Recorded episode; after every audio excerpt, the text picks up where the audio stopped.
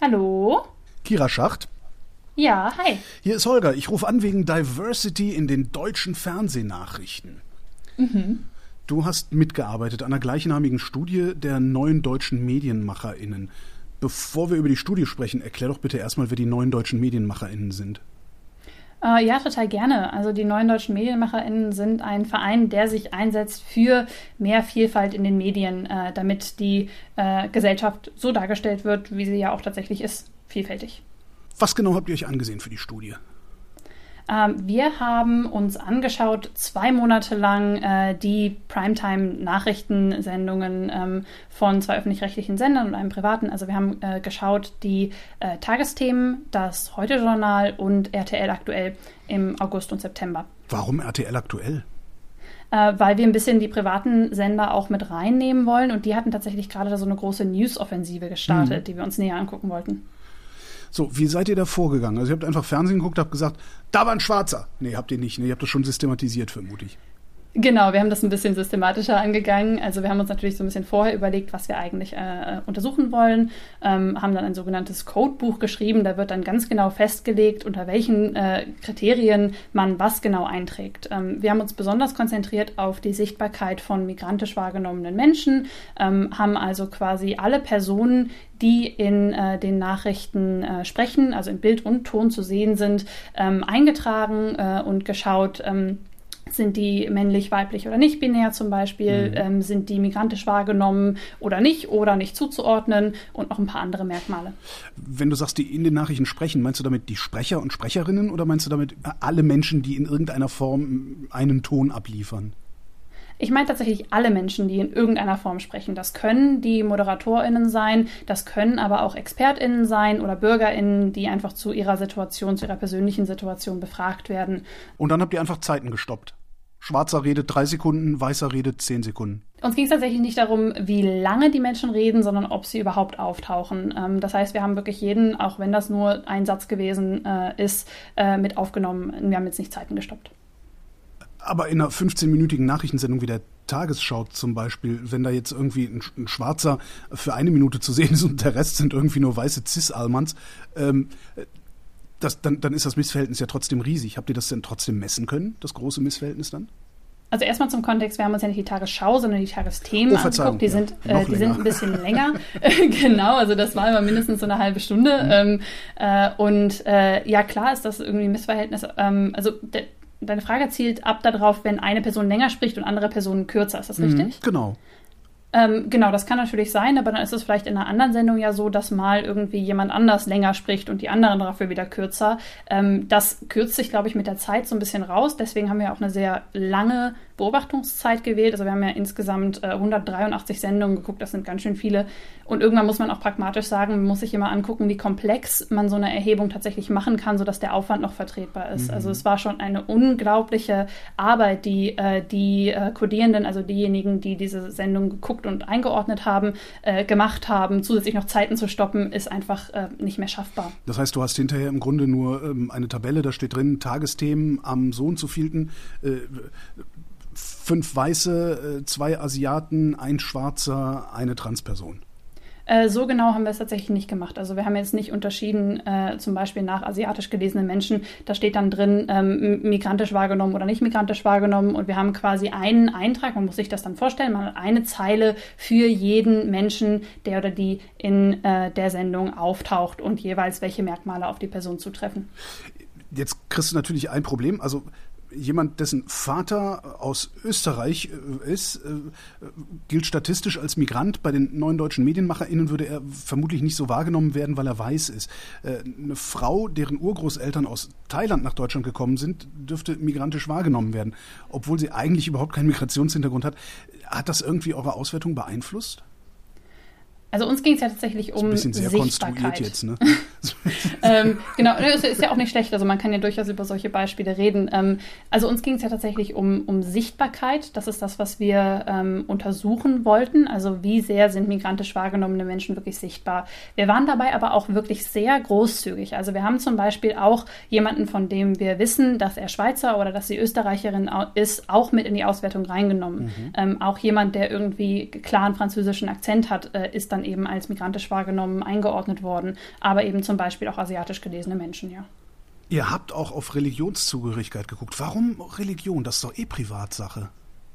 Ähm, ja, also es wird ja trotzdem in den Medien breit diskutiert und in der Gesellschaft auch immer wieder. Mhm. Ähm, tatsächlich ist uns aufgefallen, ähm, man äh, sieht an Religionszugehörigkeit einfach sehr, sehr wenig. Also das ist, ist überhaupt kaum sichtbar. Ähm, wenn, dann sieht man vielleicht irgendwie mal jemanden mit Kopftuch oder mal jemanden, der in der kirchlichen Funktion ähm, da ist. Aber das waren wirklich sehr, sehr kleine Zahlen. Stimmt, wir reden den ganzen Tag über Religionsgemeinschaften, aber selten mit denen, ne? Zumindest sichtbar. Also es Zumindest kann natürlich immer ja. sein, äh, dass Menschen einer Religion angehören, aber ähm, man das eben nicht sieht. Ich fasse eure Ergebnisse mal zusammen. Migrantisch wahrgenommene Menschen sind unterrepräsentiert. Bei innenpolitischen Fragen sind die kaum zu sehen. Sie sind nur sehr selten ExpertInnen, kaum entsprechende PolitikerInnen sind zu sehen. Frauen sind unterrepräsentiert, nicht-binäre Menschen sind unsichtbar. Menschen mit Behinderung sind kaum sichtbar, religiöse Menschen ebenso wenig. Warum ist das so? Ähm, ja, das ist, glaube ich, so ein bisschen ein Abbild davon, wo unsere mediale Gesellschaft momentan halt eben steht, ähm, dass solche Perspektiven, die die tatsächliche Vielfalt der Gesellschaft widerspiegeln, ähm, in den Medien immer noch sehr wenig gezeigt werden. Ja. ja, aber äh, das ist doch, ist doch jetzt nicht so, dass das ausgerechnet in den Medienhäusern nicht schon längst angekommen wäre, dass die Gesellschaft aus mehr besteht als aus den eben genannten weißen Almanheten. Äh, warum denkst du, ist dieser Prozess so zäh, das dann auch im Programm abzubilden? Ja, ich glaube, das liegt an total vielen Faktoren letzten Endes. Also ähm, gerade bei ExpertInnen hat man vielleicht irgendwie immer noch das alte Telefonbuch rumliegen äh, und muss sich irgendwie erstmal so ein bisschen äh, neue Perspektiven auch eröffnen. Da sind ja irgendwie ganz viele Medienhäuser auch mittlerweile relativ aktiv dabei, äh, sich da weiter zu schulen. Aber das ist ein Prozess, der ja auch total viel Zeit braucht. Ähm, aber genau deswegen gibt es ja die neuen deutschen MedienmacherInnen, die sich genau für sowas einsetzen. Warum ist es überhaupt wichtig, Diversität auch in den Nachrichten zu zeigen, also sichtbar zu machen? Vielleicht reicht es ja sogar, das auf dem Schirm zu haben. Naja, aber das auf dem Schirm haben funktioniert tatsächlich auch nur, wenn es wirklich sichtbar ist. Also ähm, wir leben nun mal in einer sehr vielfältigen Gesellschaft und die tatsächlich auch so abzubilden, ist ja auch offizielle Aufgabe, gerade zum Beispiel der öffentlich-rechtlichen ähm, Sender. Deswegen haben wir uns unter anderem auch besonders auf die fokussiert, ähm, denn die haben ja eben den Auftrag, unsere Gesellschaft abzubilden und ähm, dem Publikum unsere Welt eben so zu zeigen, wie sie ist. So Sondersendungen reichen dann nicht, ne? so Frau TV und was es da so alles gibt oder gab? Äh, nein, darum geht's ja gar nicht. Also es geht ja gerade zum Beispiel auch darum, dass migrantisch wahrgenommene Menschen nicht immer nur zu diesen Spezialthemen sprechen. Denn äh, migrantisch wahrgenommene Menschen oder Menschen mit Behinderung äh, sind ja genauso vielfältige Menschen wie andere Leute auch und können genauso gut auch irgendwie was erzählen zum Arbeitsmarkt oder zur Pflege. Und da gehören eben auch diverse Perspektiven in jedes Thema mit dazu. Das heißt, nur Sondersendungen, auch wenn die auch schön sind, ähm, reichen halt auch nicht. Hm. Hast du eigentlich irgendeine Überraschung erlebt bei der Auswertung? Ähm, also mich hat tatsächlich überrascht, wie wenig sichtbar Menschen mit Behinderungen sind. Also behinderte Menschen kamen wirklich fast gar nicht vor. Ähm, das waren, glaube ich, 30 Leute insgesamt unter äh, fast ähm, ja, 183 äh, über, in 183 Sendungen, das ist wirklich fast gar nichts. Ja.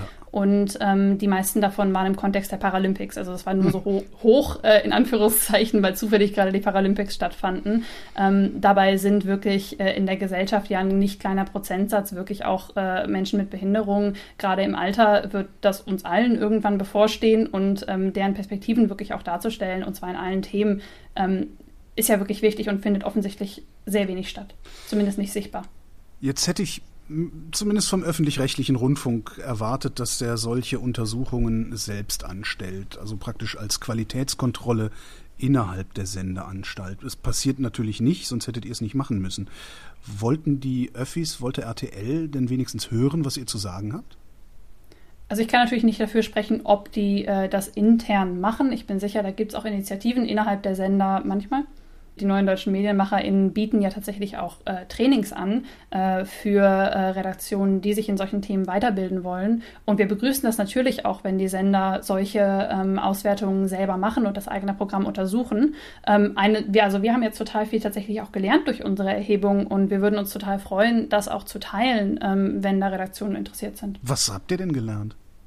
Ähm, wir haben ganz viel darüber gelernt, wie man solche Erhebungen überhaupt macht. Das ist natürlich eine, unglaub es ist eine unglaubliche Arbeit. Ja, also wir haben, äh, wir haben ganz viel gefeilt daran, äh, wie wir unsere Kategorien wirklich definieren, wie wir das methodisch sauber machen, wie wir da Qualität sichern. Äh, da haben wir ganz viel Arbeit reingesteckt und ganz viel in unserem Team gelernt und das weiterzugeben, wäre natürlich total schön. Qualität sichern lernen. Wie habt ihr die Qualität denn gesichert? Ähm, durch verschiedene Sachen. Also zum einen haben wir eben äh, vorher schon uns ein Codebuch, ein sogenanntes Codebuch geschrieben. Das ist eine Methode, die kommt auch aus der Sozialwissenschaft, mhm. aus der Inhaltsanalyse. Ähm, da haben wir eben genau aufgeschrieben, unter welchen Bedingungen wir welches Merkmal eintragen. Ähm, und äh, was wir auch gemacht haben, ist, dass immer ähm, zwei Menschen unabhängig voneinander jede Sendung geschaut haben. Und dann haben wir hinterher alles zusammengetragen und haben gesagt, okay, gut, ähm, haben die denn jede Person da drin gleich eingeordnet oder unterschiedlich? Unterschiedlich und Konflikte haben wir dann im Team tatsächlich alle diskutiert ähm, und angepasst. Gab es viele solcher Konflikte? Erstaunlich wenige, also ganz viel ist tatsächlich dann äh, so durchgegangen, aber ähm, es gab schon immer wieder auch Konflikte. Also wir haben uns regelmäßig im Team äh, getroffen, äh, um das anzugleichen und ähm, da fällt natürlich irgendwie viel an. Ja. Wer hat die meisten Probleme gemacht? Der Schweizer, der Schweizer mit dem französischen Akzent?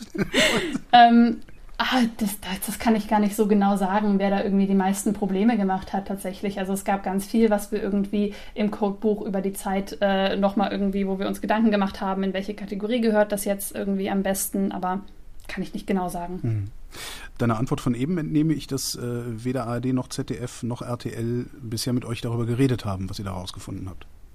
Äh, da weiß ich zumindest nichts von, da kann ich jetzt aber auch nicht für den Rest des Teams sprechen. Äh, ich war ja vor allem zuständig auch für die technische Umsetzung von, mhm. dieser, äh, von dieser Studie. Ähm, da müsste dann der Rest des Teams noch was zu sagen. Das Problem ist offensichtlich, ähm, also wir sind eine diverse Gesellschaft. Diese diverse Gesellschaft ist im Fernsehen, zumindest in den Hauptnachrichten, auf den Hauptsendern nicht zu sehen. Denkst du, das Problem ist überhaupt lösbar? Das ist eine wirklich gute Frage. Also es ist natürlich ein komplexes Problem ähm, und ich glaube, das Wichtige ist, dass wir da mit auf dem Weg bleiben. Und ich glaube, da ist noch unglaublich viel Luft nach oben. Ähm, und äh, also die Arbeit der neuen deutschen MedienmacherInnen zeigt ja, dass total viel gemacht werden kann. Ähm, und äh, ich, ich glaube und hoffe, äh, dass wir uns da einfach weiter bewegen. Insgesamt braucht es sehr viele verschiedene Mechanismen, die zusammenwirken, ähm, um so einen gesellschaftlichen Wandel zu bewirken, der ja auch wirklich eine sehr große Aufgabe ist. Also was ich mir auf jeden Fall wünschen würde, ist, dass es auch viel mehr solche Studien gibt tatsächlich. Ähm, und ähm, ich würde mich freuen, wenn es da eben irgendwie auch eine Resonanz gibt und Bereitschaft auch innerhalb der Häuser, sich sowas genauer anzugucken. Ja. Kira Schacht, vielen Dank. Danke dir. Und das war Holger ruft an für diese Woche. Nächste Woche reden wir dann wieder über Medien und bis dahin gibt es reichlich was über Medien zu lesen auf übermedien.de.